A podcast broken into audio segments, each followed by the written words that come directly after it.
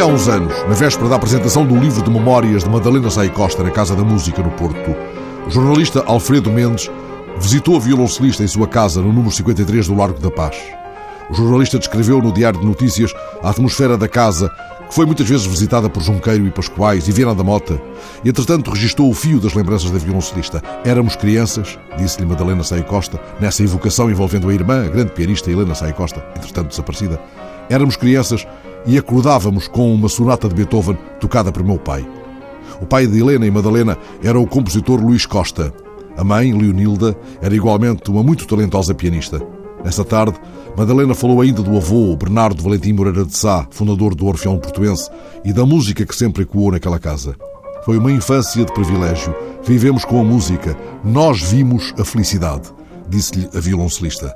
Mas na reportagem desse encontro, ele começou por anotar a delicadeza das jarras de camélias sobre os dois pianos da sala. Ora, a menina a quem um dia Ravel pousou na testa um beijo nunca esquecido, celebra hoje 100 anos e outro repórter, Sérgio Almeida, evoca no JN o seu fabuloso destino. O fabuloso destino de Madalena Sai Costa.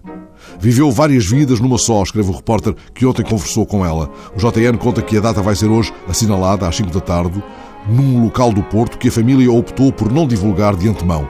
É um segredo amável em redor dos 100 anos da grande intérprete que garante não ter segredos de longevidade.